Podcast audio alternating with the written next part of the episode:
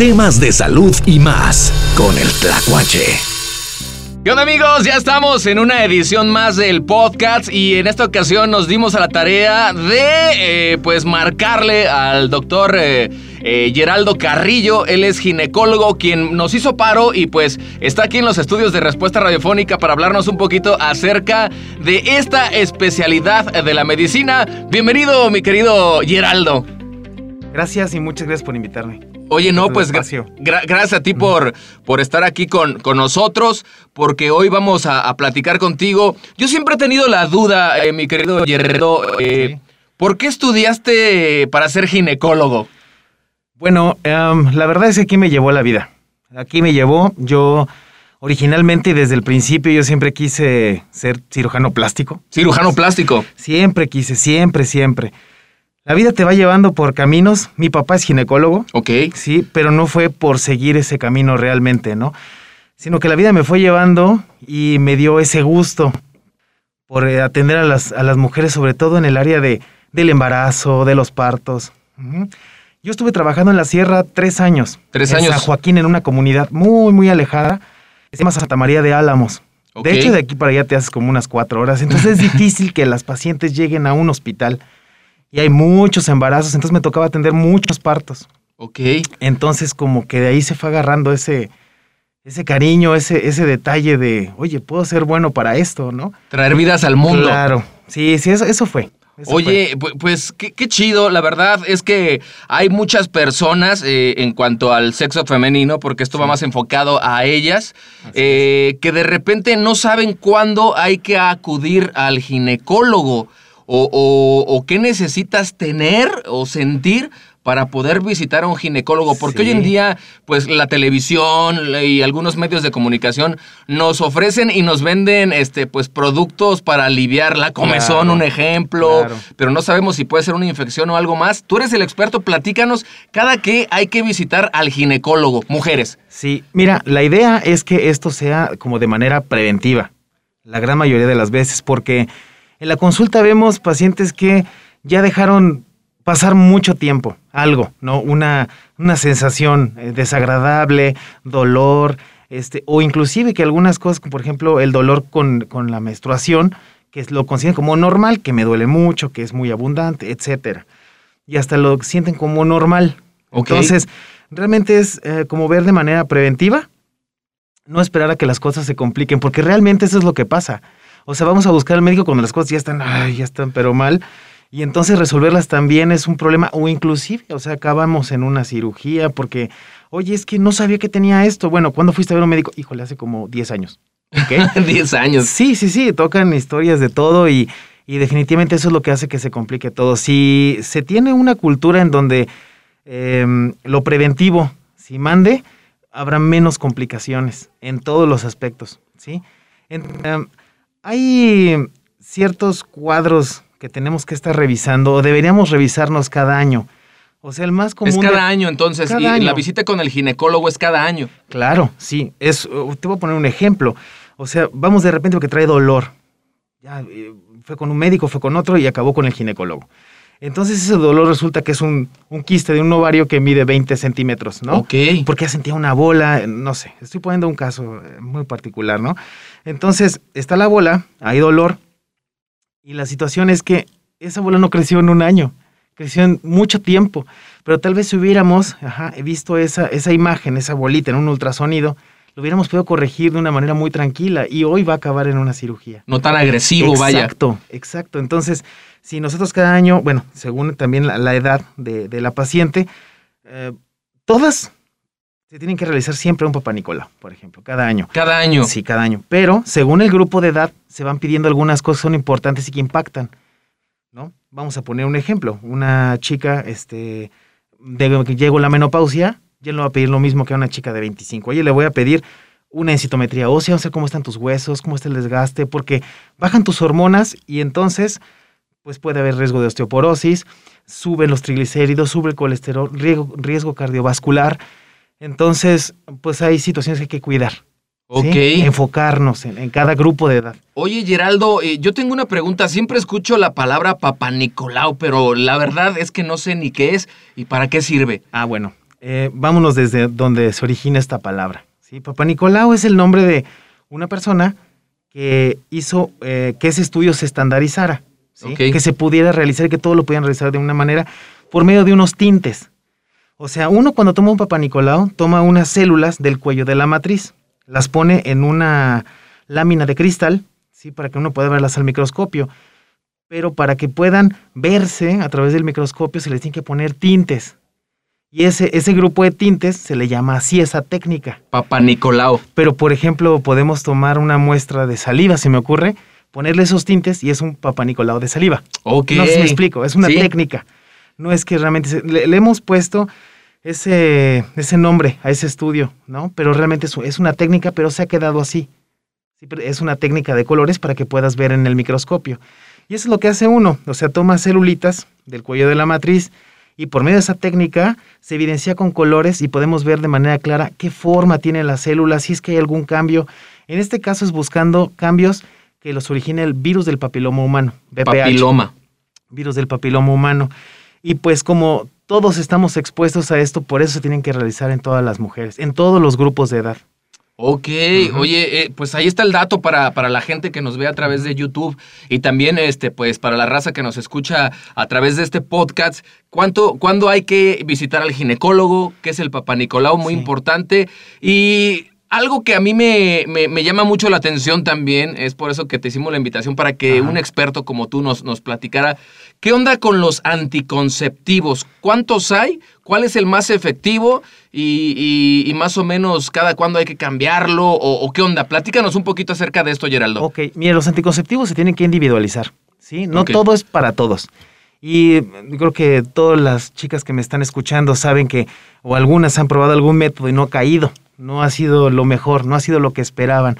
Y es esto, esto a veces es una prueba y error, ¿no? O sea, por ejemplo, tienes una chica que quiere pastillas anticonceptivas, que se toma una diaria, que tiene que ser a- más o menos a la misma hora todos los días. Que son hormonas, ¿no? son a fin de hormonas, cuentas. son hormonas, pero es una chica que sabe que puede ser descuidada y que se le van a olvidar, no es para ella. O sea, hasta esos, esas cosas hay que cuidar, individualizar. Métodos tenemos, hormonas, en la variedad que quieras. Hay desde anillos vaginales, hay este, pastillas anticonceptivas eh, diarias, hay este, inyecciones son mensuales, Parches. parches, hay inyecciones trimestrales, hay este, dispositivos que van este, en el brazo. Ok. Este, hay, en cuanto son los hormonales, hay un DIU que, que libera hormonas que se llama, este, ¿puedo decir? No, Sí, marcas. sí, claro, claro. Mirena, que, y entre otros, pero que liberan hormonas. Ok. Ajá. Y bueno, tenemos eh, aparte que son de barrera, hay este, el condón masculino, condón femenino, que de hecho el condón femenino pues, es algo difícil de encontrar, difícil de aplicar, pero existe. Ok. Existe. Eh, tenemos otros como eh, el DIU, ¿sí? que es de cobre, que no tiene, no libera hormonas. Y, y en, en esos también tenemos muchas variedades.